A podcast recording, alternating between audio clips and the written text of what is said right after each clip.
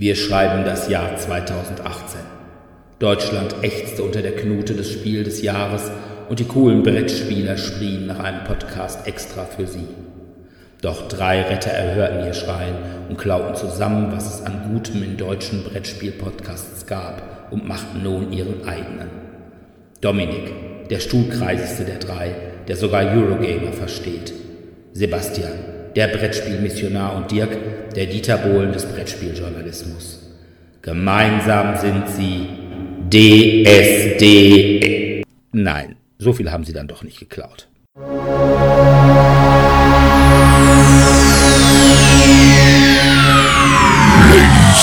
and gentlemen, may I have your attention, please? The show starts in 10,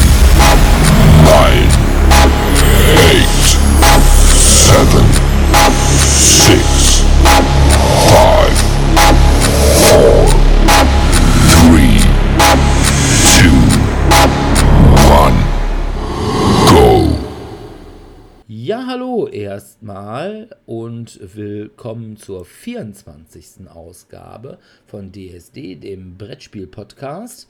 Heute wollen wir uns mal mit Großgruppenspielen beschäftigen. Großgruppen, da haben wir uns gesagt, das sind alle ab acht Leuten. Also quasi ab acht ist es ein Haufen. Aber zunächst haben wir natürlich wie immer die Medienschau und da fange ich gleich mal an. Ich habe nämlich wieder Comic gelesen und zwar den zweiten Comic zu Aronovics Flüsse von London Reihe. Den ersten hatte ich, glaube ich, schon vor ein paar Monaten mal vorgestellt. Der zweite heißt Nachthexen ist wieder von Aronovich und Andrew Cartmel geschrieben und gezeichnet von Lee Sullivan. Es ist ein Comic, der nach dem Roman Der böse Ort spielt, wo die Leute vom Folly eine ehemalige russische Kampfmagierin, und zwar Varvara Sidorovna, gefangen gesetzt haben, allerdings sie auch mehr oder weniger so ein bisschen ins Folly integriert haben. Diese Varvara Sidorovna gehörte der russischen Sondereinheit die Nachthexen an im Zweiten Weltkrieg. Und diese Einheit bestand halt nur aus magisch begabten Frauen. Das Gute an dem Comic ist, er ist wieder sehr angenehm gezeichnet. Das muss man schon sagen. Der Lee Sullivan, der kann schon was. Die Story fand ich allerdings etwas wirr. Es geht da um ziemlich viel russische Folklore. Und zwar ist das Kind eines russischen Oligarchen, der in London lebt, entführt worden. Seine Frau sagt, die wäre von so einem russischen Waldgeist entführt worden. Ja, das Problem an dem Comic ist auch, dass ein Großteil Dialoge in Russisch ablaufen, dessen ich nicht mächtig bin und die auch nicht übersetzt werden. Es sei denn, es ist irgendwie gerade mal Varvara am Start und kann eben auch Peter bzw. Nightingale das übersetzen.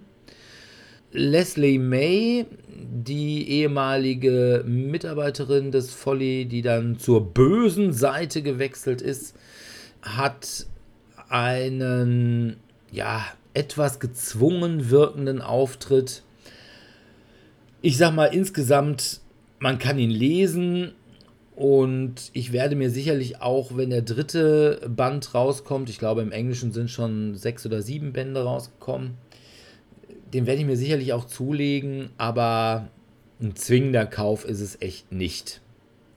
Von daher von mir ein geht so. Wenn man, nichts, wenn man nichts Besseres zu kaufen hat oder wenn man ein Aronovich Completionist ist. Ja, bin ich nicht. okay. So, da bin ich dran. Ich Ja. habe Netflix einen Film geguckt, den ich eigentlich schon im Kino hätte sehen sollen, wollen, aber dann nur 30 Minuten davon gesehen habe, nämlich Fluch der Karibik 5, Salazars Rache.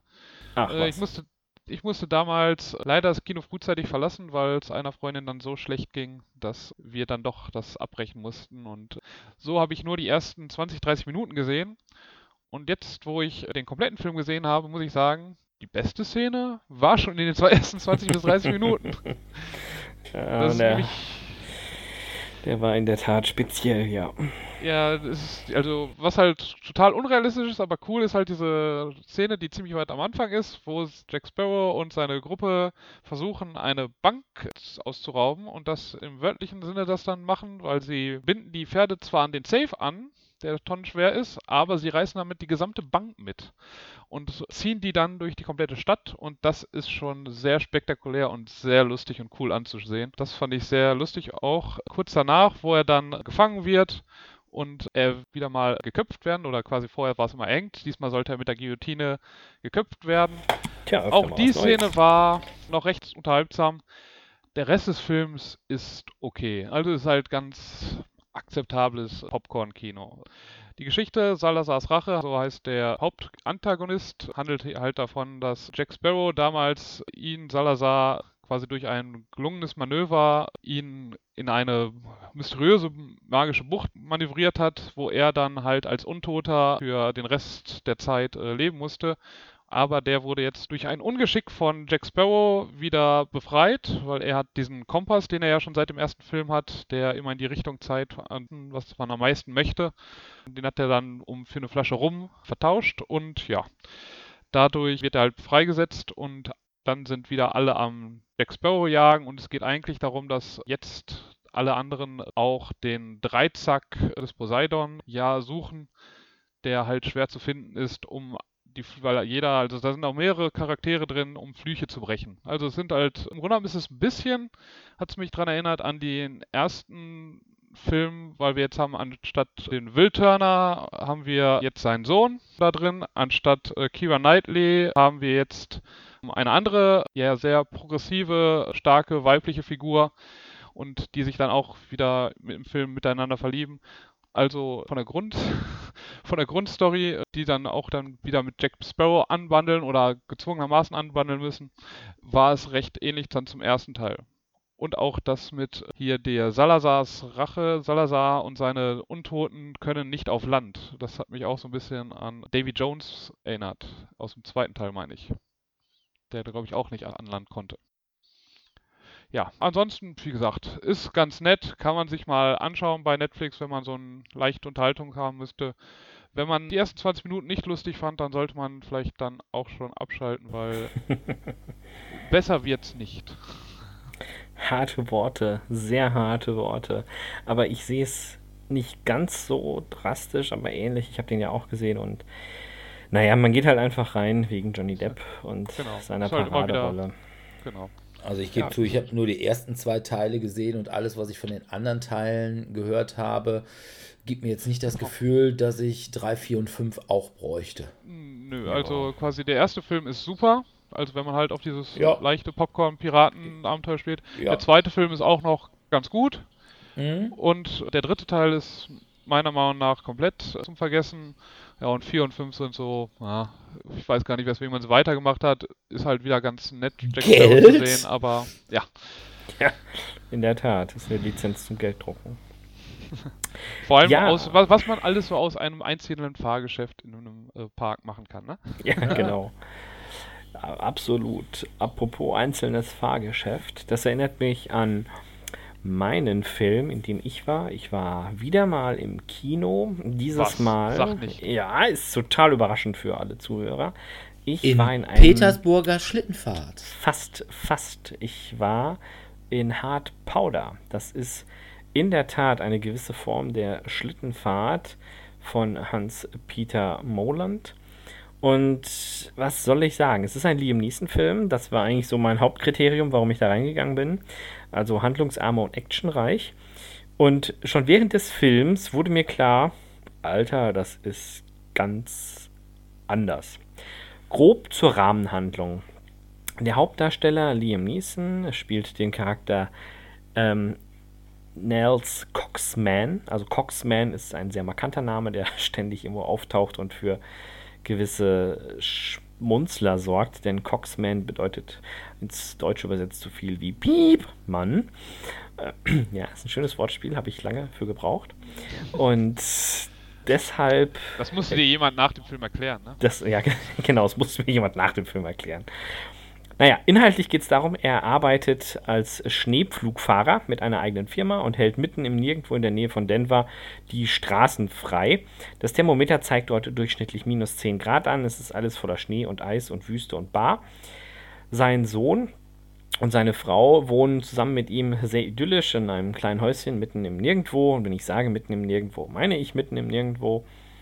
Sein Sohn wird dann aufgrund von wideren Umständen von einem Drogenboss, der den charakteristischen Namen Viking trägt, der wird dargestellt von Tom Bateman, umgebracht, weil er vermeintlich irgendwie Koks geklaut hätte und und und. Das war aber leider nicht er, sondern einer seiner Kumpels und der hat ihn da halt quasi mit reingezogen und naja, das findet Mr. Coxman jetzt ein bisschen blöd. Am Anfang versteht er das auch gar nicht und denkt sich so, ja, warum stirbt mein Sohn an einer Überdosis? Ist alles total blöd. Und so peu à peu bekommt er dann aber Einblicke darin, was da tatsächlich abgelaufen ist. Und getreu dem Spiel Zehn kleine Jägermeister schnappt er sich halt einen nach dem anderen und geht die Leiter hoch vom lokalen Dealer über den nächsthöheren lokalen Dealer, über den nächsthöheren lokalen Dealer, bis er dann irgendwann im Showdown dem Viking, also sprich dem Endgegner gegenübersteht. Das Ganze könnte man jetzt ähnlich machen als also das, was ich erwartet habe, war sowas wie bei, äh, wie heißt der Film nochmal, wo er die, die Entführung seiner Tochter versucht verhindern zu wollen. Hier, Taken. Taken, also so ein Action-Spektakel, getreu dem Motto, böser Papa auf Rachefeldzug. Das ist hier deutlich harmloser. Und wenn ich sage deutlich harmloser, meine ich auch wirklich deutlich harmloser. Es ist zwar immer noch blutrünstig, viel Blut spritzt, Knochen fliegen. Zuschauer freut sich. Der Film ist erst ab 16 freigegeben aber nicht, weil er so exzessiv blutig ist, sondern wegen mancher Stellen, sage ich jetzt einfach mal so. Ja, was macht er denn? Also wie gesagt, er, er meuchelt sich da halt mühsam durch. Er ist kein klassischer Killer, kein Ex-CIA, FBI, was auch immer. Er ist einfach nur ein Schleppflugfahrer, der nebenbei ein bisschen jagen gegangen ist. Und dieser Film besticht durch mehrere komische Elemente. Auf jeden Fall geht es darum, dass eben diverse Verwicklungen auftauchen. Es gibt hier eine Irritation, da eine Irritation. So glaubt Viking nicht, dass eine einzelne Person angefangen hat, sein Syndikat peu à peu auseinanderzunehmen und äh, zettelt deswegen einen riesigen Bandenkrieg an. Das ist jetzt nicht verwunderlich, das ist auch schon aufgrund des Trailers zu erahnen. Und wie man sich das so vorstellt, A hat es nicht gemacht, B hat es nicht gemacht, sondern C war es, aber A und B wissen nicht, dass es C gibt. Also gibt es einen riesen Kuddelmuddel, viele Tote, viele Verwechslungen, viel hin und her. Ja, so ist es. Der Film ist wirklich unterhaltsam. Es gibt immer mal wieder solche Highlights. Zum Beispiel wird jedes Mal, nachdem jemand stirbt, eingeblendet, wer gestorben ist und äh, quasi auch warum. Das finde ich manchmal einfach irrewitzig. Aber ich will nicht zu viel spoilern, denn der oder diejenige, der sich das noch ansieht, möchte dann selber schmunzeln. Ich fand den Film für mich als Kenner relativ vorhersehbar. Dennoch nette Abendunterhaltung. Ich würde ihm jetzt kein absolutes Must-Seen geben. Also wenn ihr sonntagsabends da unbedingt noch was im Kino machen wollt, könnt ihr euch den gerne angucken. Aber es ist auch nicht schlimm, wenn ihr das so handhabt wie Dirk und wartet, bis er auf CD rauskommt oder Blu-ray und ihn dann euch kauft und zu Hause nochmal anguckt. Wobei ich schon fast sagen würde, dass er in die Kategorie fällt, warte einfach, bis er im Fernsehen läuft. Das reicht vollkommen. Es ist jetzt kein riesiges literarisches Meisterwerk. Wer spielt noch großartig mit? Ähm, Laura Dern spielt mit. Das ist seine Ehefrau. Dann haben wir noch den äh, Michael Eckland der ist ein kanadischer Schauspieler, der spielt den Speedo, Limbo, Dante. Also es gibt sehr viele solche lustigen Codenames und äh, danach werde ich euch erklären, wie man es schafft, mit einem 20-Dollar-Schein ein Happy End zu bekommen mit einem Zimmermädchen. Das wird nämlich in diesem Film sehr schön erklärt und äh, ist auch so ein bisschen der Running Gag. Okay. Ja, gut. Ja, großes literarisches Kino war das, was ich gesehen habe, auch nicht. Eher im Gegenteil, ich habe gesehen Guardians. Das ist ein russischer Superheldenfilm. Und da habe ich gedacht, Superheldenfilme findest du toll. Russisch, hast du noch nie was von gehört? Guck's dir mal an. Der Film ist von Sarek Andreasian und ist mit Sebastian Sisak, Anton Papuschny, Sascha Madiev, Alina Lanina und Valeria Skirando und mit Stanislav Schirin. Von denen hat noch nie jemand gehört, weil es sind halt russische Schauspieler und die sind hier bei uns gemeinhin nicht so bekannt. Naja, worum geht es? Es geht um eine Superheldentruppe, bestehend aus Arseni, der hat den Superheldennamen Ursus und ist ein Bärenmann. Der kann sich also verwandeln in Bär. Das hört sich schon fast sehr klischeehaft russisch an. Ja, ja, die haben alle so ein bisschen. Sein. Dann gibt es noch Timir Khan, Codename ist Khan, der ist super schnell und ist mit zwei Krummschwertern zugange. Ein Lernik, dessen Superheldenname ist Ler, der kontrolliert russische Erde und russische Steine. Und dann witzig. gibt es noch Xenia, die kann sich unsichtbar machen und sich in Wasser verwandeln. Die sind alle Mitglied einer Ex-Superhelden-Gruppe aus dem Kalten Krieg. Und einer der Wissenschaftler, der diese Superhelden-Geschichte damals mit ja, verbrochen oder angeleiert hat, der bedroht mittlerweile mit Superrobotern das moderne Russland. Die einzige Möglichkeit, wie man mit diesen Superrobotern fertig werden kann, ist, indem man dieses Superheldenteam wieder zusammenbringt. Die sind allerdings mittlerweile in alle Himmelsrichtungen zerstoben. Einer ist im Kloster, die Xenia, die arbeitet im Zirkus und was auch immer. Ja, aber jetzt letzten Endes kommen sie dann zusammen und kämpfen dann gegen die. Der Film ist echt Grütze. okay. Also, die Spezialeffekte wären in den 90ern super gewesen. Heute sind sie das nicht mehr. Die Story ist komplett klischeehaft, super dünn und noch dazu ziemlich wirr. Also, ja, mehr muss ich gar nicht dazu sagen. Es ist ein Film, das ist Lebenszeit, die dir keiner zurückgibt. Also wird das noch nicht mal irgendwie so als, ja, wir schauen uns einen Trashfilm an und besaufen uns dabei? Nein, das Problem ist ja, es gibt echte Trashfilme. Die ja. sind dann aber auch als Trashfilme gemacht. Iron Sky zum Beispiel ist ja, ja. eigentlich, oder Sharknado. Das sind ja Filme, die sind als Trashfilme gemacht worden der Film will einfach, der will schon die russische Version von Avengers sein. Aber er ist es halt nicht. Also, so gar nicht. Also, der Film nimmt sich schon sehr ernst und ja, funktioniert hinten und vorne einfach nicht. Ich weiß nicht, warum man ihn gemacht hat. Aber gut, fürs russische Kino könnte ich mir sogar vorstellen, dass er da einigermaßen reüssiert hat, weil ich könnte mir vorstellen, dass man als Russe sich schon darüber freut, dass überhaupt mal ein, ein russischer Superheldenfilm kommt. Mit eben spezifisch russischen Superhelden und nicht halt nur Avengers oder Justice League oder was weiß ich nicht. Aber nee, für uns, die wir halt Avengers haben und ja, Justice League wenn man es denn braucht, die brauchen halt eben die Guardians definitiv nicht. Also es ist wirklich der mit Abstand schlechteste Superheldenfilm, zumindest, ich spreche jetzt mal nicht über die 60er, 70er und 80er Jahre, aber zumindest was seit 2000 rausgekommen ist, also sogar erheblich schlechter als Spider-Man 3 oder Batman und Robin. Da war ja noch das ist Arnold schon Schwarzenegger also, dabei. Schon, ich wollte gerade sagen, das ist schon hart. Ja.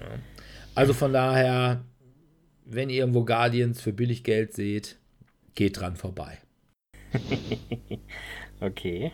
Ja gut, Aber apropos hier Billiggeld und apropos drumherum, es ist ja eine super Überleitung, dass man mal die Filme und Bücher und Comics zur Seite legt und sich mit seinen sieben anderen Freunden trifft. Viel mehr hat man ja gefühlt nicht. Psychologische Studien von finnischen Forschern ausgewertet an Schweden haben ergeben, man braucht idealerweise für ein größeres Gruppenspiel sieben weitere Mitspieler. Und die haben wir leider nicht. Aber wir haben Spiele für den Fall, dass wir drei noch vier andere finden, die da mitspielen wollen, würden, täten, hätten sollen. Und über diese Spiele werden wir jetzt sprechen. Okay. Die müssen wir aber bezahlen, die Leute, glaube ich. Die Leute müssen Oh. wir bezahlen. Ja, aber Ja, ich, ich dachte mir, das ist eine schöne Überleitung. um das ja, aber im Sinne von Guardians muss man sagen, ich habe auch in meinem Leben noch nie so eine schlechte Überleitung gehört. Was? Die war total billig. Also ich habe nicht mal 3 Euro dafür bezahlt. Ja, ich muss mir einen neuen Skriptschreiber besorgen. Ja gut, ähm, schlechte Überleitung, es ist manchmal auch trashig. Auch Trash-Cells, ne? Nicht nur Sex, sondern auch Trash. Dirk, was hast du Okay. denn bei deinen Top 5? Wir starten, also sollen wir alle mit unseren Top 5 starten, also sprich mit fünfter Stelle, fünfter Stelle, fünfter Stelle? Genau. Dann Wunderhübsch. fange ich mal an. Und Überrasch zwar uns, überrasch uns. Komm, hau ich raus. auf Alles. Platz 5 Sag mal, komm, nicht lange, nicht lange schnacken. Was hast du? getäuscht Mord in Hongkong. Was? Ja, getäuscht Okay. Mord in Hongkong ist so eine Art Mysterium mit CSI-Thema. Also man spielt halt den Forensiker und gibt in irgendeiner Weise Tipps und die Ermittler müssen auf den Täter kommen, indem sie die Tipps zu irgendwelchen Tatwerkzeugen oder Mordarten beziehungsweise Hinweisen, die der Täter hinterlassen hat, in Übereinstimmung bringen und dann den einen unter ihnen, der dieser Mörder ist, benennen können am Ende. Und wenn ihnen Und das auch gelingt, seine und und den Hinweis, den er hinterlassen hat, genau. Und wenn ihnen das gelingt, haben sie gewonnen.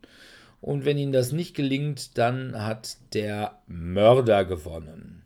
Es gibt auch noch die Möglichkeit, dass man noch mit einem Zeugen spielt, beziehungsweise mit einem Mordgehilfen. Dann hat der Mörder, wenn er denn dann aufgedeckt worden ist, noch die Möglichkeit, indem er den Zeugen oder die Zeugin benennt, doch noch zu gewinnen, weil er dann ja den einzigen, der ihn hat überführen können, umlegen konnte. Ja, finde ich eigentlich ganz gut. Kommt auch bei Anfängern gut an. Man kann es mit maximal zwölf Leuten spielen. Und das ist eigentlich auch kein großes Problem. Also ob man es mit sechs, sieben, acht oder zwölf Leuten spielt, das Ganze wird dadurch nicht länger oder kürzer, weil der Forensiker gibt immer einen Hinweis und dann diskutieren die Leute halt miteinander. Und diese Diskussion, die ist nicht zwangsläufig länger, je mehr Leute mitspielen. einzige Nachteil ist, man muss halt ein bisschen weiter weggucken, weil jeder hat ja so fünf Tatwaffen und fünf Hinweise, glaube ich, vor sich liegen. Und wenn das zwölf Leute sind, ist manchmal ein bisschen weiter auf der anderen Tischseite dann. Ja, das sehen, ist richtig. Das ist richtig. ansonsten, ansonsten ist es wirklich ein lustiges Spiel.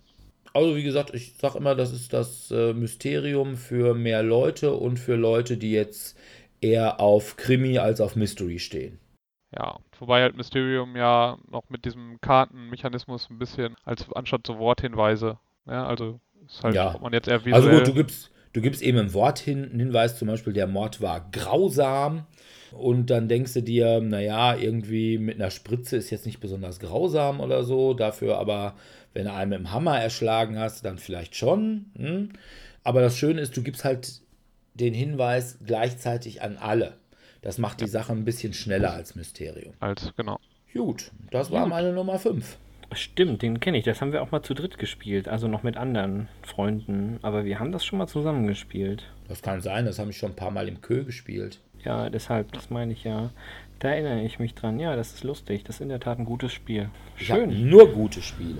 Oh, nur gute Spiele. Hm, Da kommt wieder der billige 3-Euro-Humor. Ähm, So. Hast du ja was Besseres, Sebastian? Ich habe, ja, total. Ich habe den Burner. Also ich habe es auf Platz 5 gepackt, einfach weil man es in großen Gruppen spielen kann und meine Schüler das total gerne spielen. Ich es aber als Gruppenspiel total ungeeignet finde, und zwar die Werwölfe vom Düsterwald. Es ist ein etwas älteres Spiel in meinen Augen, denn es ist ja schon um die 2000er erschienen. Ich habe gerade mal nachgeschaut. Und ja, zwar und, äh, ich glaube, die Vor allem Mafia bzw. Werwölfe ist irgendwo, glaube ich, auch in den 60ern oder so. Ja, mhm. die Idee gibt es ja. schon wes noch, noch wesentlich Genau, länger. Vorlage war das Spiel Mafia. Und ah, ja, es gab danach so einen riesen Hype und alle haben es gespielt. Und auch wenn ich heute noch auf diversen Kongressen bin, gibt es da immer irgendwo, hahaha, ha, ha, kommt zu unserer Werwolf-Spielgruppe. Ich sag mal so, ich nehme es mit rein, weil es einfach in der Tat für große Gruppen geeignet ist. Aber ich sage hinzu, es ist meines Erachtens nach nicht wirklich teamförderlich, weil man zu sehr darauf versteift ist, sich mit seinen zwei, drei Leutchen zu verbünden. Das sind in der Regel die Werwolf-Spieler unter sich. Oder die vermeintlich besten Freunde, von denen sich der ein oder andere auch als Werwolf entpuppen kann um den anderen zu zerstückeln. Grob zur Handlung. Alle Beteiligten sitzen in einem Raum. Jeder bekommt verdeckt eine Karte mit einer Rolle zugeschrieben. Entweder er ist Werwolf, Dorfbewohner oder hat eine Sonderfähigkeit, die in der Regel aber auch den Dorfbewohnern zugutekommt. Die Werwölfe, also alle Spielteilnehmer schließen die Augen, die Werwölfe erwachen, stimmen sich darüber ab, möglichst ohne Geräusche zu verursachen und leise, welche Teilnehmer in der Gruppe sie killen und derjenige scheidet dann aus dem Spiel aus, es sei denn, er hat eine Sonderfähigkeit, die es ihm erlaubt, weiterzumachen. Was soll ich sagen?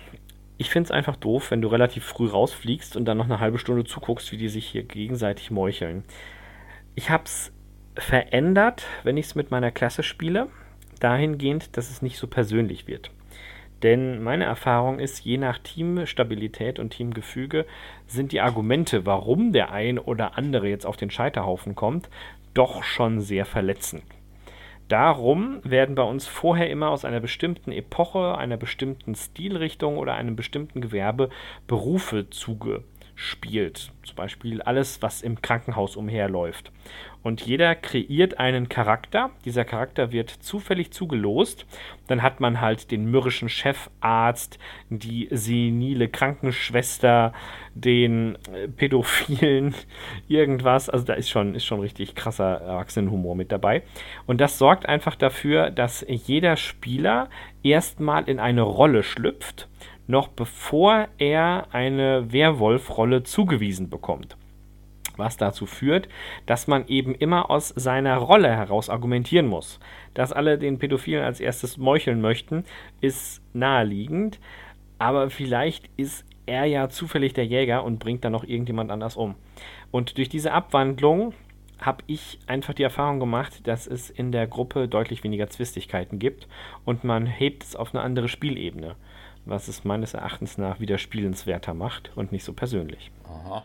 Gut, ich sag mal, Werwölfe von Düsterwald würde ich sowieso nicht spielen, weil ich finde, dass die hässliche Version von Ultimate Werewolf von Pegasus spiele. Und gut, Werwolf würde ich noch mal spielen, wenn du eben Gruppen so um die 20 hast. Da gibt es ja kaum was anderes. Aber ansonsten würde ich tatsächlich auch immer bis 10 immer One Night Ultimate Werewolf. Das ist diese Sache, wo du nur eine Nacht hast. Weil da hast du eben das Problem nicht, dass irgendeiner rausgekegelt wird. Du hast, finde ich, bedeutend mehr Hinweismöglichkeiten, wer Werwolf ist und wer nicht. Du hast allerdings auch mehr Chaos, dadurch, dass da ja. eben Rollen auch mal geswitcht werden.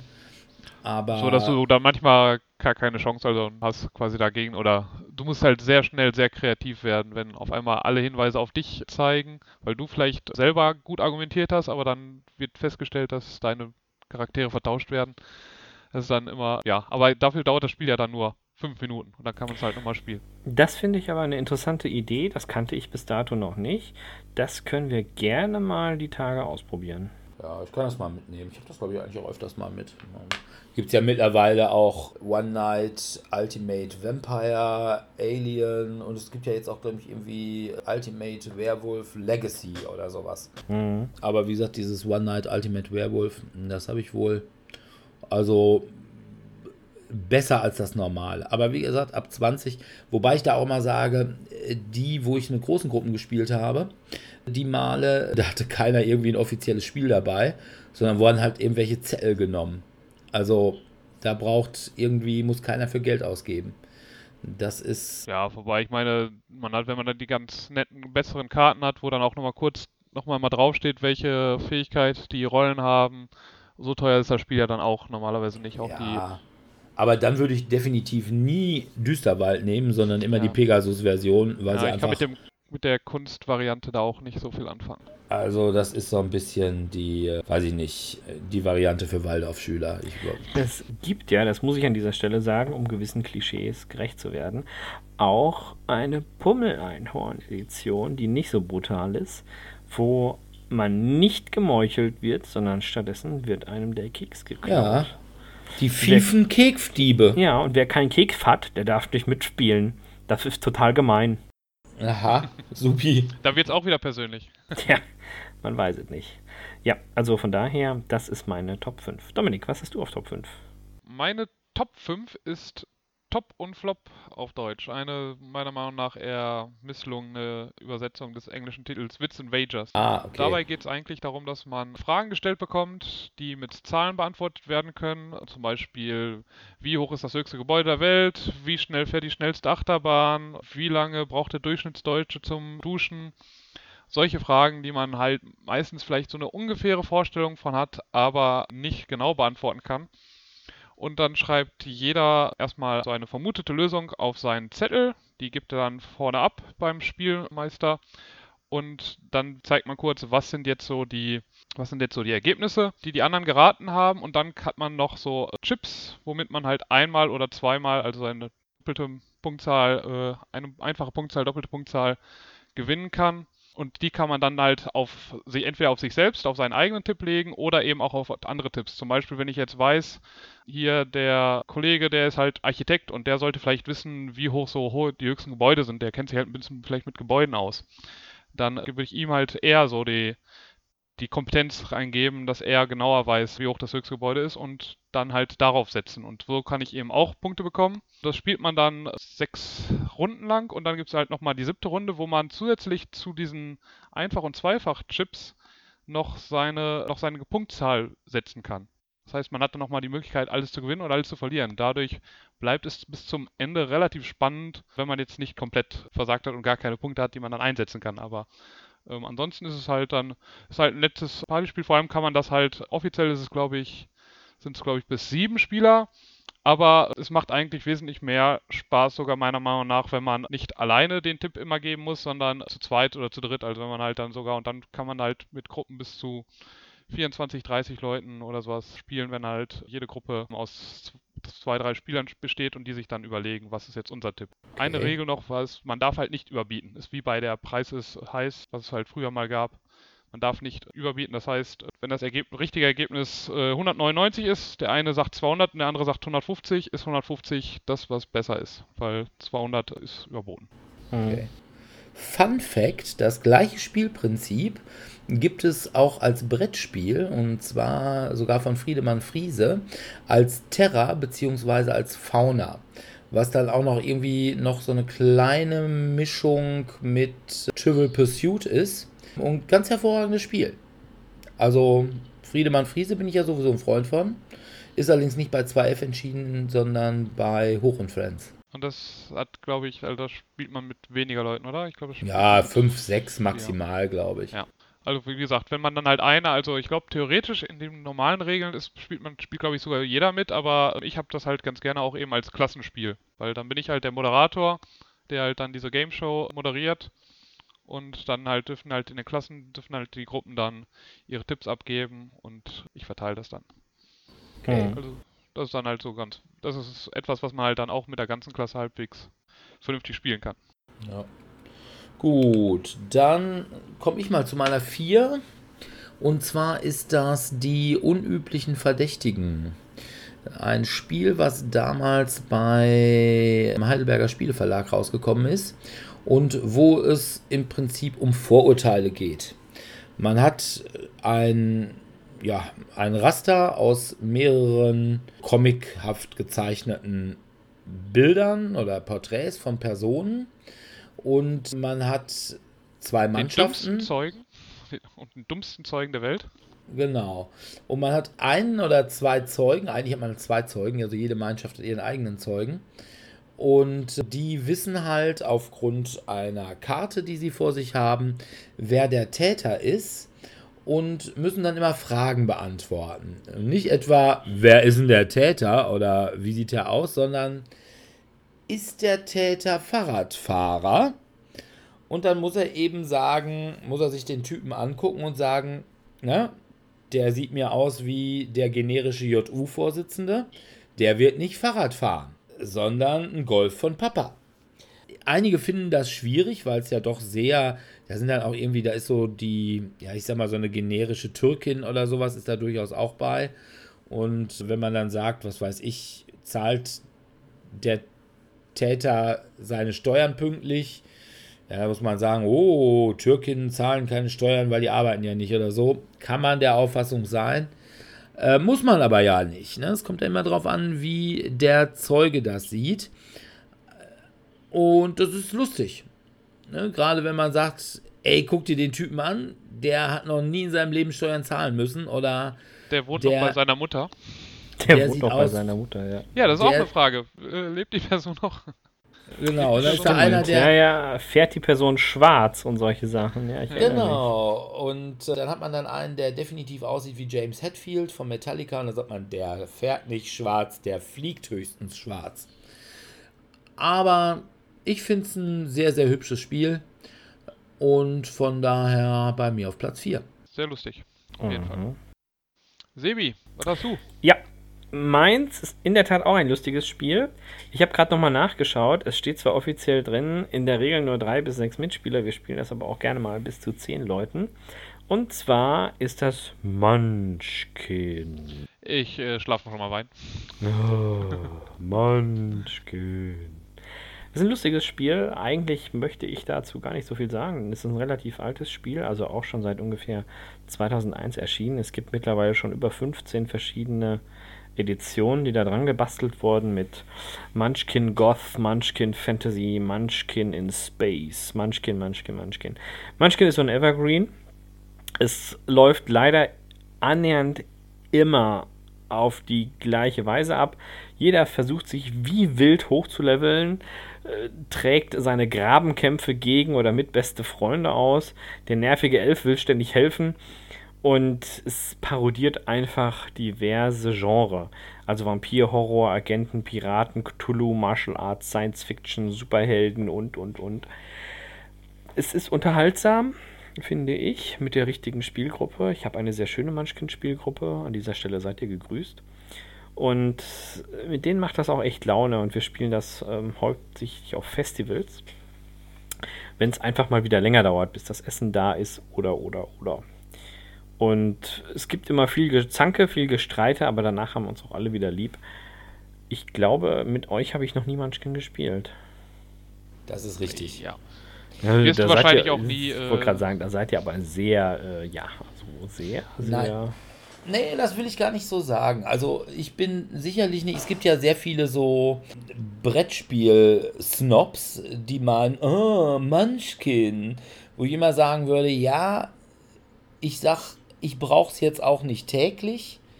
Ich würde mich nicht wehren, es irgendwann mal wieder mitzuspielen.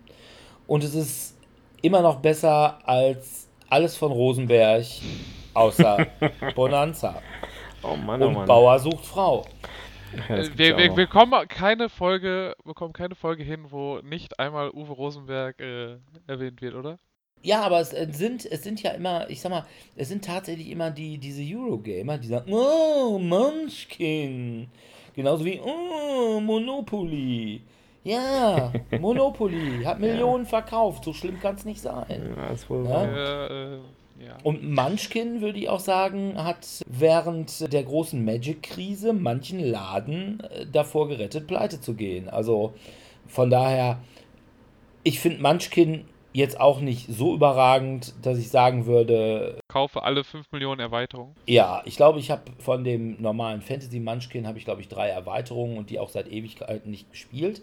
Ja, ich habe auch so drei bis fünf und ab und zu kriegt man mal wieder was geschenkt. So bekam ich zum Beispiel irgendwann mal das Weihnachts-Special, was echt lustig ist. Aber es dass man. Ist, ja, es lebt halt ja. von den Illustrationen primär. Ja, und äh, also die, die Illustration finde ich nett. Ich habe früher Rollen gespielt. Das heißt, ich kann auch die ganzen Anspielungen verstehen. ich kenne eine Menge Leute, die gerne Munchkin spielen, die jetzt auch nicht irgendwie doof sind oder so. Und von daher finde ich durchaus akzeptabel. Wie gesagt, ich brauche es nicht jeden Tag. Mhm. Ja, aber ich, wenn einer sagt, boah, komm, wir haben nichts anderes, lass uns mal Munchkin spielen, dann sage ich, ja, gibt Schlimmeres, was man spielen könnte. Ja. Ja, also Reikold zum Beispiel oder Agricola. Ja. Oder Terra Mystica oder so vieles. Gut, Dominik. Ja, wir hatten vorhin ja schon uns über Werwölfe unterhalten und irgendwann kam halt ein Konkurrent heraus, der zumindest für eben Spielergruppen, die bis zehn Leute gehen, ein bisschen Werwölfen das Wasser gereicht hat, nämlich der Widerstand. Das Spiel hat halt den Vorteil, dass keiner direkt eliminiert wird, sondern man hat halt zwei Gruppen, entweder der Widerstand und, ich weiß nicht, irgendeine Firma. Ich, es gibt noch die Avalon-Variante, wo man entweder im Artus-Kreis ist oder in der Kreis von, wie Morgana. heißt sie noch, Morgana, genau. Morgana. Morgana. Und dort spielt man halt eine Rolle und man versucht dann halt Missionen durchzuführen. Und wird, es wird halt immer abgestimmt, wer jetzt auf diese Missionen gehen darf.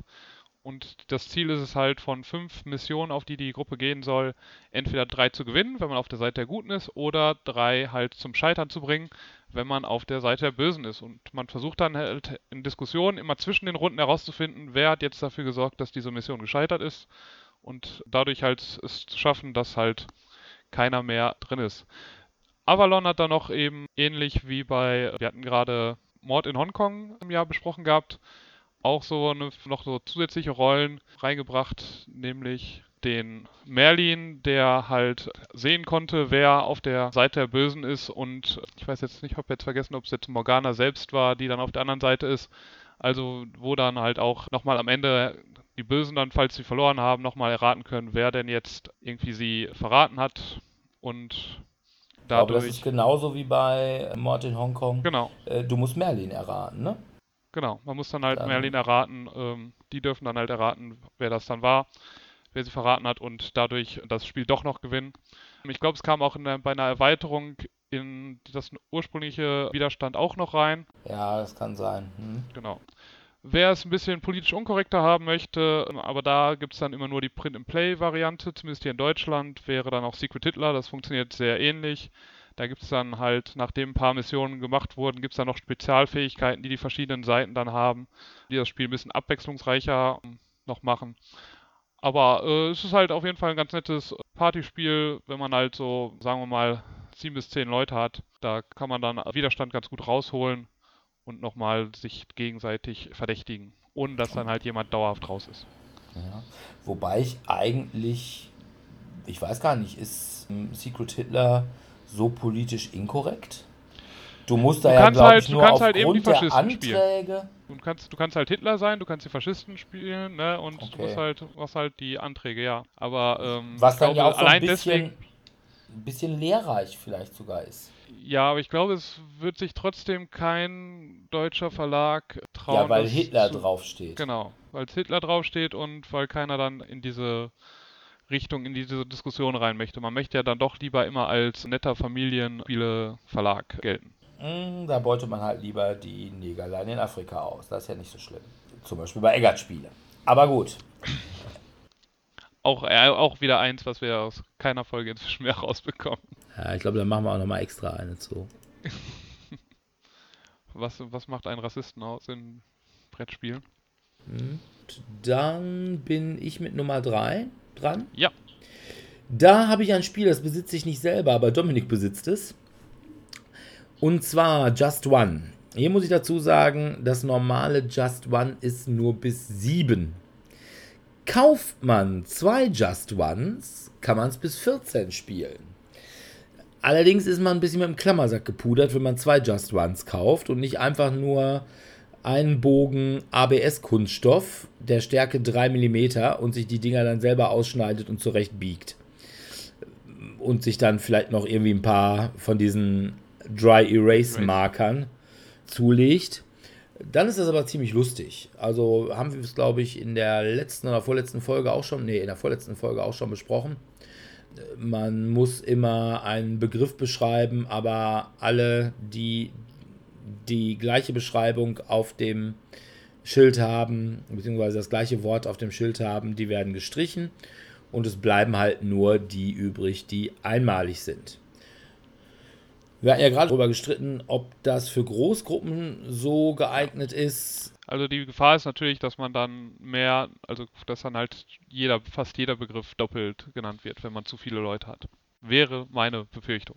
Ja, das mag sein. Aber gut, auf der anderen Seite macht es das Spiel auch äh, Wieder spannender. interessanter, dass man, dass man nochmal noch mal mehr überlegt, wie kann ich Ja. eine ausgefallene Antwort finden. Ja, und es ist ja letzten Endes egal, ob bei äh, sechs Leuten, die mir was hinschreiben, nur einer übrig bleibt, was ich lesen kann, oder ob bei zwölf Leuten nur einer übrig bleibt, der mir seinen Begriff sagen kann. Da habe ich halt nur einen Begriff. Ne? Also Ja. von daher, ich glaube gar nicht, dass das so viel schwerer würde mit mehreren. Also von daher, meine Nummer drei, Just One. Auf jeden Fall ein lustiges Spiel. Ja. Ja, dann stelle ich mal meine Nummer 3 vor. Die ist Cash and Guns. Zweite Edition, die ist auch vom Haus aus bis acht Leuten spielbar. Oder wenn man die erste Edition hat, dann braucht man noch die Yakuza-Erweiterung, die das Spiel dann bis zu neun Spielern spielbar macht. Dabei geht es darum, dass man, wie bei Reservoir Dogs, man hat halt was ausgeraubt und jetzt geht es um die Verteilung der Beute. Dabei sind sich die Gangster natürlich nicht ganz grün und was passiert? Wir versuchen uns gegenseitig abzuschießen und möglichst viel von der Beute zu erlangen. Dazu hat man wunderschöne Schaumstoffkanonen, die man dann auf die anderen Leute zielen kann, was natürlich den Reiz des Spiels überhaupt erstmal ausmacht. Mit Schaumstoffkanonen auf deine Oma zu zielen ist natürlich immer schon etwas, was dann sehr schwarzhumorig ist. Ich würde es, glaube ich, Ja. auch nicht zwangsläufig mit Oma spielen. Ach, das war, wir haben es schon mal mit der Familie gespielt. Das war, das war Es- auf jeden Fall. Also vielleicht nicht Oma, nicht- aber ich habe es mit den Eltern auf jeden Fall schon gespielt. Ist nicht das Spiel für unterm Weihnachtsbaum, würde ich sagen. Zumindest nicht das politisch korrekte Spiel unter dem Weihnachtsbaum. Aber ja, jede Runde werden halt mit eine bestimmte Anzahl an Scheinen ausgelegt und um die wird dann gekämpft. Jeder hat eine Anzahl von Schusskarten und Karten, quasi wo Ladehemmung drin ist. Die legt man dann vor sich und auf drei zielt man dann auf irgendeine der Personen und ähm, versucht dann dadurch die Leute rauszukegeln, sodass sie gar nicht erst bei der Verteilung des Geldes mitmachen. Das sorgt dann dafür, wenn ich jetzt, wenn eine Person auf mich zielt, blufft die nur, hat die vielleicht nur so eine Klick-Klick-Klick-Card vor sich liegen, die halt dafür sorgt, dass ich gar nicht erschossen werde. Oder hat die wirklich eine Schusskarte, Bankkarte vor sich liegen? Bei einer Person bin ich vielleicht noch gewillt, das Risiko einzugehen, zu sagen, ach, der hat nix, der blufft nur. Wenn drei Personen auf mich zielen, hm, dann gehe ich doch lieber vielleicht in Deckung. Und nur die, die halt weder erschossen oder angeschossen werden, weil man darf maximal drei Wunden kassieren oder bei der dritten Wunde ist man halt raus. Oder die, die halt nicht in Deckung gegangen sind, die dürfen halt bei der Verteilung des, der Beute mit dabei sein. Und ja, das geht dann halt eine bestimmte Anzahl an Runden und wer am Ende halt die meiste Beute hat, der hat dann das Spiel gewonnen. Meiner Meinung nach ein sehr lustiges Spiel, vor allem eben, es macht halt Spaß auf Freunde, Arbeitskollegen oder Familienmitglieder mit einer Schaumstoffpistole zu zielen. Ich würde es auch Okay. immer mit der Erweiterung spielen, weil da ist der 44er Magnum Revolver dabei. Der macht nämlich immer gleich zwei Wunden. Das ist ziemlich cool. Und es gibt, glaube ich, noch irgendwie so, äh, so ein Yakuza- Pistolenpaar, wo immer nur einer die richtige Pistole ist und die andere ist nur eine Fake-Pistole. Aber man kann dann auf zwei Leute zielen und ist, glaube ich, ein Derringer ist noch irgendwie dabei, aber da weiß ich jetzt nicht, wie der genau wirkt. Aber ja, es ist ein cooles Spiel, keine Frage. Also mache ich gerne. Mit Waffen Ist auf auch- Menschen zielen. Ja, es ist auch ein Spiel, was komischerweise gerade so bei Ehepaaren sehr gut ankommt. Ah, ja, okay. Es wundert mich jetzt irgendwie nicht wirklich. Dass man die mal- Ich wollte dich Okay. doch gar nicht umbringen. War doch nur eine Schaumstoffpistole. war, ja, genau, war doch gar nicht so ernst gemeint, genau. Jo, Sebi, deine Nummer drei. Ja, meine Nummer 3 ist das Spiel, obwohl ich es erst zweimal gespielt habe, aber ich finde es einfach echt toll. Captain Sonar. Habe ich das mal mit euch gespielt? Ich weiß nicht. nicht. Also ich habe es in Bielefeld gespielt. Du hast es ich in habe es noch Bielefeld gar nicht gespielt. gespielt. Ja. Es ist ein sehr weil es hat halt ein Spiel. Problem, weil das werden wir wahrscheinlich gleich zu kommen. Das ist in der Tat so. Man braucht dafür acht Spieler. Und am besten genau acht, also nicht. Genau, äh, acht. Nicht sieben, nicht neun, genau acht. Naja, Cap- gut, man könnte es theoretisch mit Vieren schon spielen, ne? Ja, Ja. Oder mit sechs, Ja. aber. ähm, Also grob umschrieben geht es dabei darum, dass die acht Spieler sich auf zwei gleich große Teams aufteilen, arithmetisch Mittel, also sprich 4-4. Somit bilden diese beiden Teams jeweils eine U-Boot-Besatzung. Das Besondere bei diesem Spiel ist, dass tatsächlich auf dem Tisch oder auf dem Spieltisch ein Paravent-Schild aufgebaut wird, sodass A Gruppe B nur begrenzt sehen kann. Jeder hat eine Spielkarte vor sich und jeder der vier Besatzungsmitglieder des jeweiligen U-Boots hat eine einzelne Funktion. Man kann also nicht wie irre durch die Gegend fahren, wenn man dem Maschinisten nicht vorher gesagt hat, wie schnell man fährt und ob dann nicht doch irgendwas explodiert, weil man zu schnell gefahren ist oder nicht. Und das ist schon ganz unterhaltsam. Also ich fand das Spiel sehr lustig. Aber wie gesagt, das Problem Zu darin schnell besteht. explodiert? Ja klar, also wenn die Maschine kaputt geht, musst du erstmal wieder warten, dann wird repariert und der So. Waffenmechaniker bzw. der Ja. Technikus oder der Richtschütze, der Bordschütze, wie dem auch immer, muss dementsprechend informiert werden, können wir jetzt ein Torpedo abschießen oder müssen Ja, wir noch Das ist warten richtig. und ähnliches. Es ist schon sehr unterhaltsam. Also ich finde das Spiel grundsätzlich auch recht gut. Du solltest es nie mit Leuten spielen, die schwerhörig sind und die dann auch noch ans Sonar setzen. Ja, das stimmt. Die haben da keine Freude dran. Und ich sag mal, äh, ich finde, es ist das schlechtere Space Cadets Dice Duel. Das kenne ich nicht. Äh, Space Cadets Dice Duel ist auch ein Spiel, was man idealerweise in einer Achtergruppe, also 4 gegen 4 spielt. Spielt im Weltraum und man muss halt nicht hören, wo der andere ist. Man sieht, wo der andere ist.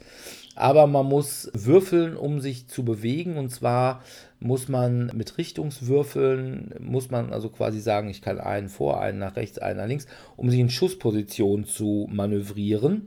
Und hoffen, dass wenn man in Schussposition ist, dann auch gleichzeitig ein Torpedo fertig hat. Oder beziehungsweise, wenn man für den anderen in Schussposition ist, dass man dann gerade an der Stelle seine Schilde hochgefahren hat.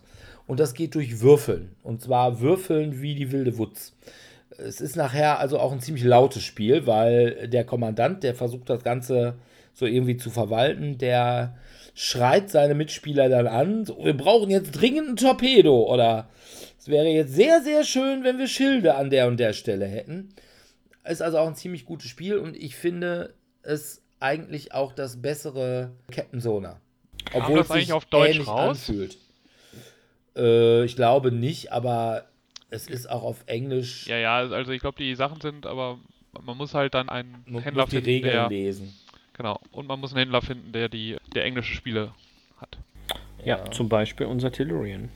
Ob der dieses Spiel jetzt explizit hat, weiß ich nicht, aber englische Spiele hat er ja auch einige. Obwohl, ich habe das seinerzeit, glaube ich, sogar von Asmodee, ist allerdings auch schon Jahre her, als Rezi-Exemplar gekriegt. Von da gehe ich davon aus, dass es zumindest mal auf Deutsch gab. Okay. Weil ich habe hab Space Cadets selber, meine ich, ein, zwei Mal in verschiedenen Läden gesehen, aber das Dice Duel meine ich nicht. Aber wie gesagt, ich kann mich ja auch da irren. Ja gut, dann komme ich mal zu meiner Nummer 2.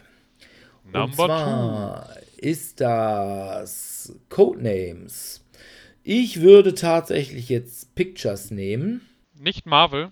Nicht Marvel, weil Marvel hat einfach den Nachteil, wenn man es mit Stumpfköpfen zusammenspielt. Was mit mir? Dann wird Ich das irgendwie angesprochen. irgendwie nicht so lustig. Das heißt, man verzweifelt da sehr leicht. Nein, ich würde Codenames Pictures nehmen, weil es ist die, glaube ich, eingängigste Version davon. Ich habe selbst Pictures nicht. Ich habe nur Marvel und das normale Codenames. Ich komme auch mit dem normalen Codenames gut klar. Da hat man halt eben nur Wörter da stehen. Aber ich glaube, für gerade Einsteiger ist das Pictures einfacher. Und man hat einfach eben mehr Möglichkeiten, weil diese Bilder, die geben ja möglicherweise relativ viel, was man da als Hinweis geben kann. Ja, die Während sind halt immer ich- abstrakt, ne? Ja, aber die haben ja zum Beispiel, was weiß ich, wenn da irgendwie ein Indianer im Raumschiff ist, das ein Segel gesetzt hat, dann kann ich da einen Verweis auf Schiffe, auf Seefahrt oder was weiß ich nicht. Wenn, wenn da steht, weiß ich nicht, Indianer, dann habe ich halt nur irgendwie Indianer als Assoziation dazu. Und ich glaube, Pictures ist in der Beziehung einfach vielseitiger. Also ich habe auch sehr gute Erfahrungen gemacht mit Pictures. Also Pictures es- ist halt für mich auch die einfache Variante. Ich bin ja nicht gut mit Wörtern. Ja, okay. Aber ansonsten, wenn man äh, eine Runde von Marvel Aficionados hat, dann auf jeden Fall Codenames Marvel, auch wenn keine X-Men drin sind und viel zu viel Inhumans. ne? Und wenn man Aber- Disney-Affinados hat, dann gibt es auch die Disney-Variante. Ja, gut, aber habe ich noch nie gesehen. Ich weiß nicht, gibt es die, aber in Deutschland gibt es die. Ja, aber gut, Marvel, die gibt's Variante Marvel auch, auch, ja. nicht. Ja, Genau. Ja, das ist so richtig. Okay. Gut. Dominik? Meine Number Two ist Stille Post Extrem, ein sehr lustiges Spiel, wo man einen Begriff bekommt. Der wird am Anfang ausgewürfelt von einer Karte und man schreibt den auf und versucht den dann zu zeichnen. Die nächste Person muss dann erraten, was man dort gezeichnet hat und das dann aufschreiben. Dann gibt es das wieder weiter an die nächste Person, die das wieder zeichnen muss und so weiter und so fort. Und wie bei Stille Post passiert es dann häufig, dass dann nicht das ankommt, was man am Anfang aufgeschrieben hat oder versucht hat selber zu malen. Und was dann da hinterher bei rauskam und wie es dazu kam, ist halt immer sehr, sehr unterhaltsam. Und von daher ist es auch so ein Spiel, was fast mehr so eine Beschäftigung ist, weil ich glaube, ich habe bei diesem Spiel noch niemals irgendwie Punkte oder sonstiges gezählt, sondern wir haben uns einfach immer nur angeschaut, wie man aus einem Affen ein Elefant werden konnte oder so. Also weil dann einfach nur das Wort Tier irgendwie rüberkam. Weil keiner, irgendjemand konnte keinen vernünftigen Affen zeichnen. Ja, das kenne ich. Stille Post Extreme habe ich auch auf meiner Liste. Allerdings, jetzt muss ich indirekt spoilern. Ich habe es nicht auf Platz 2. Oh! Welcher Platz wird es dann wohl sein? Äh, aber dann kann ich mich ja einfach mal direkt anschließen, wo wir jetzt eh über das Spiel sprechen. Ich finde es super und habe es deswegen auf Platz 1 gepackt. Das kann ich mit einer Gruppe bis zu 10 Personen spielen. Beziehungsweise, ich glaube, neun Leute äh, oder acht, acht Blöcke sind glaub, sowieso drin. Acht, genau, wir acht Leute sind drin und aber prinzipiell, wenn man halt, äh, man kann sich das auch wieder relativ einfach selbst Definitiv, also einfach erweitern. Wir spielen es mittlerweile in der Gruppe immer in der verschärften Version. Wir spielen es mit entweder selbst geschriebenen Begriffen oder wir machen es mit Filmen. Und Filme bzw. Personen bringt mich jetzt auf meinen Platz 2 oder wolltest du noch was ergänzen? Nee, war, ich bin. Es läuft alles. Ich habe mir die Edition von Sag's mir bzw. dem englischen Original Times Up auf Platz 2 gesetzt. Dabei geht es darum, dass man aus einem Pool von Begrifflichkeiten zu verschiedenen Themen, sei es Filme und Serien, Comics, Cartoons, Persönlichkeiten, Menschen des öffentlichen Lebens, fiktive Charaktere oder in Junior um irgendwelche Gegenstände und sonstiges heraus, drei bis vier Worte merkt. Die werden dann quer durchgemischt. In der ersten Runde geht es darum, dass man errät in Hand von einer Art Tabuspiel, was denn das für ein Begriff sein könnte. Es werden auch immer zwei Teams gebildet in der Regel und man diskutiert immer wild darum, wer, wie, wo, was und überhaupt. In der zweiten Runde wird das Ganze dann etwas schwieriger. Die Begriffe kommen wieder rein, also der Begriffspool verändert sich nicht. Lediglich die Art der Darstellung und Umschreibung. Ab dem Moment darf man es nur noch mit einem Wort sagen. Bitter ist es, wenn dann zu irgendwelchen Physikern oder Nobelpreisträgern die falschen Tätigkeiten zugeordnet wurden. So hat sich auch irgendwann mal Norbert Blüm als Autor von Benjamin Blümchen manifestiert, was mir persönlich doch ein bisschen Schmerzen bereitete. Ich nehme an, Dirk auch als altem Politikorientierten.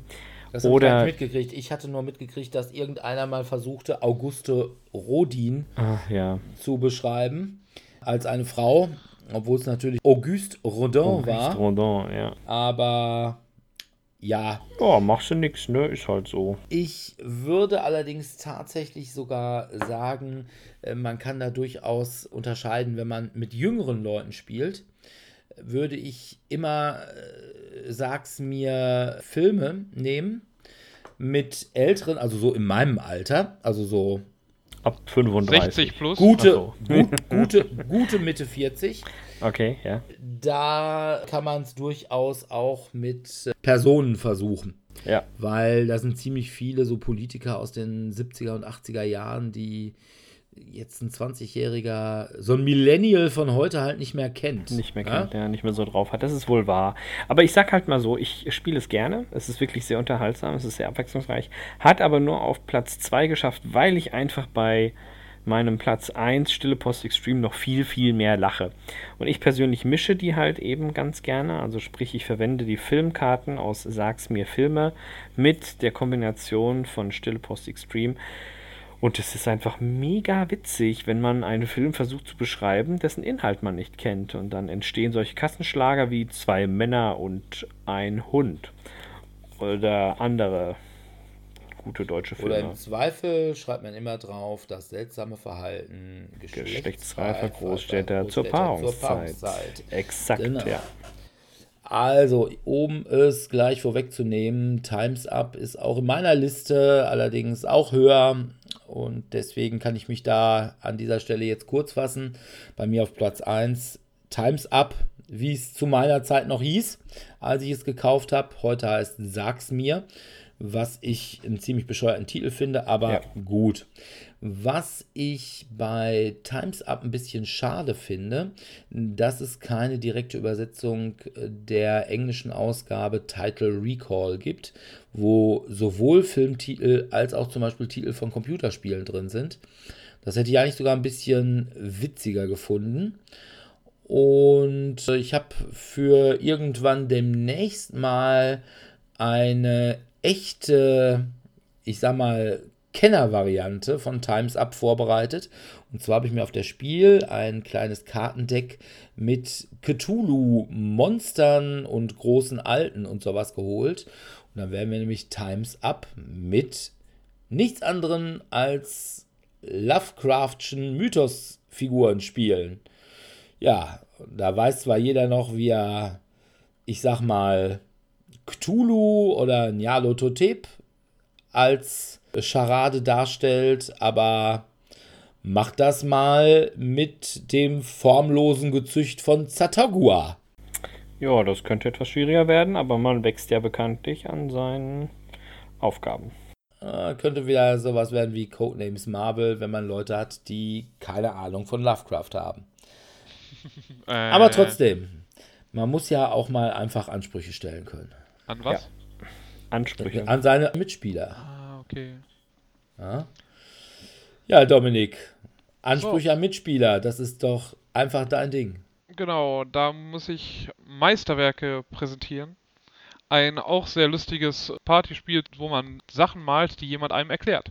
Offiziell für drei bis zehn Spieler, aber auch das ist theoretisch fast unendlich erweiterbar, weil man hat einfach eine Person, die hat ein Bild vor sich und versucht das innerhalb von, ich weiß nicht wie lange, 30 Sekunden, 40 Sekunden zu beschreiben, so ausführlich wie möglich. Und die anderen versuchen das dann zu zeichnen, was die Person beschreibt. Und dann tauscht man das einfach mit seinem Nachbarn aus und die Person, die das ursprünglich beschrieben hat, erkennt dann erst zehn Sachen, die beschrieben werden sollten. Und wo dann eigentlich wirklich drauf geachtet werden sollte. Das heißt, es geht gar nicht darum, besonders schön zu zeichnen, sondern nur, dass man verschiedene Kriterien erfüllt, nämlich zum Beispiel, dass der Hut der Person über der Sonne ist oder dass die Nase länger als die Füße sind oder dass in dem Rad auch Speichen drin eingezeichnet wurden und so weiter und so fort, so dass es sein kann, dass man das schönste Bild gezeichnet hat, aber keine Punkte bekommt, weil man die ganzen Kriterien, die da waren, nicht erfüllen konnte oder man hat richtig hässlich gezeichnet, so wie ich das dann meistens mache, aber ich konnte vielleicht dann alle Kriterien erfüllen. Witzig. Weil ich habe einfach eine sehr lange Nase gemalt und äh, der Fuß war halt sehr klein, weil das vielleicht mal in der Beschreibung kurz vorkam. Und dadurch, dass man halt das nur mit seinem Nachbarn tauscht und dann einfach der dann immer notiert, okay, wurde das erfüllt, wurde diese Kategorie nicht erfüllt, kann man das halt mit gefühlt unendlich vielen Leuten spielen. Und es ist halt dann auch wieder sehr witzig, was man dann zeichnet. Da ist es totaler Müll, was du da gezeichnet hast. Ja, aber ich habe 10 Punkte. Und was hast du?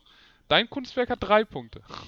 Das ist Okay. also wunderschön gezeichnet, aber nur drei Punkte, weil es ist alles, war nicht das gemalt, was man malen sollte. okay.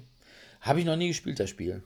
Gebe Ja, ich habe es auch nur zweimal gespielt. Ich habe es ja leider selber auch nicht, aber äh, Freunde von mir haben es und warte, fand das beide Male sehr, sehr unterhaltsam. Weißt du, ob es das überhaupt noch gibt? Da das, meine ich, erst also irgendwie letztes Jahr rausgekommen ist, müsste es das eigentlich noch geben. Okay. Okay, klingt auf jeden Fall unterhaltsam. Also es ist, äh, ich schau mal gerade, ähm, okay, es ist auf Englisch ist es schon länger rausgekommen. Ich habe es auch auf Deutsch erst vor zwei, drei Jahren gesehen gehabt. Also 2005 kam es offiziell raus. Auf Deutsch habe ich es aber irgendwie letztes Jahr, meine ich, im Laden gesehen gehabt. Und dann hatten es auch Freunde. Also kann man mal gucken, ob man äh, das bei jemand findet. Ob man es beim lokalen Händler, der es vor Ort findet. Wie gesagt, sehr unterhaltsames Spiel, wenn man einfach seine Bilder malt und der, der das hässlichste Bild hat, hat dann doch vielleicht am Ende die meisten Punkte. Das ist ja eine Sache, die dich immer hoffen lässt. Genau. Da, das ist die einzige Möglichkeit, die mich äh, hoffen lässt, weil deswegen ist Stillpost extrem ja auch bei mir so weit oben, weil da ist es ja zwar wichtig, dass man eigentlich gut malt, aber es ist, kommen die lustigeren Geschichten, wenn man schlecht malt. Und, das, und da wir da keine Punkte zählen, ist das ja dann wunderbar. Tja, das stimmt. Das stimmt. Ja gut, Sebastian hatte seine Nummer 1 schon. Dann Ja, sind wir wie durch, gesagt, ne? ja, das ging erstaunlich schnell, weil sich unsere ersten und zweiten tatsächlich überschnitten haben. Ja, gut. Aber es zeigt halt auch, dass das dann besonders gute Ja, Großgruppenspiele sind. vor allem besonders guten Geschmack haben, alle drei. Mhm. Ja, obwohl eigentlich nur zwei, weil äh, Dominik war halt nicht dabei. Er hatte weder Times Up. Ach ja, stimmt, das tut mir leid. Ah, nee, aber der hatte ja mit dir zusammen. Aber mit mir zusammen hatte er hatte Mensch Stille Post auf Extreme. Also so ein Extreme, bisschen ja, okay. Schnittmenge gibt es da schon. Ja, okay, nee, dann soll's von mir aus so sein. Hab zumindest einen akzeptablen Geschmack, sagen wir es mal so. Es ist, ist ein brauchbarer Für- ja, man, man kann, man, man, muss- man muss ja auch die kleinen Sachen mal. Äh, Genau, vorher. genau. Wir wollen ja nicht so sein, ne? Weiß Bescheid, Schätzige, weiß Bescheid. Okay, dann können wir den Sack hier zumachen. So sei es. Und wir bedanken uns an dieser Stelle natürlich wie immer bei unseren Zuhörern fürs Zuhören. Wir können diesmal tatsächlich sogar sagen, was wir in zwei Wochen als Thema haben. Wir haben nämlich mal tatsächlich die Themen fürs nächste halbe Jahr so ein bisschen abgesteckt. In zwei Wochen haben wir das Thema Spiele mit ernsten Themen. Da wird es halt Ernst. nicht so wie heute, genau. Da ist nicht Schluss gelacht. mit lustig. Wird nicht gelacht. Genau.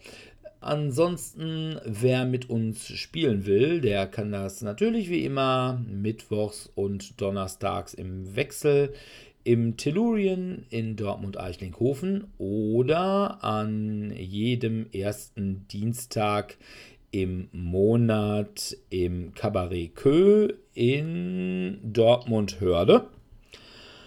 Ja, wir würden uns freuen, wenn ihr in zwei Wochen wieder reinhört und uns eine Menge Likes bei Facebook auf unserer Webseite und vor allem 5 Sterne Bewertungen bei iTunes gebt. Ja, dann bleibt uns an dieser Stelle nur uns verabschieden und wir sagen Tschüss. Ciao, ciao. Tschüss.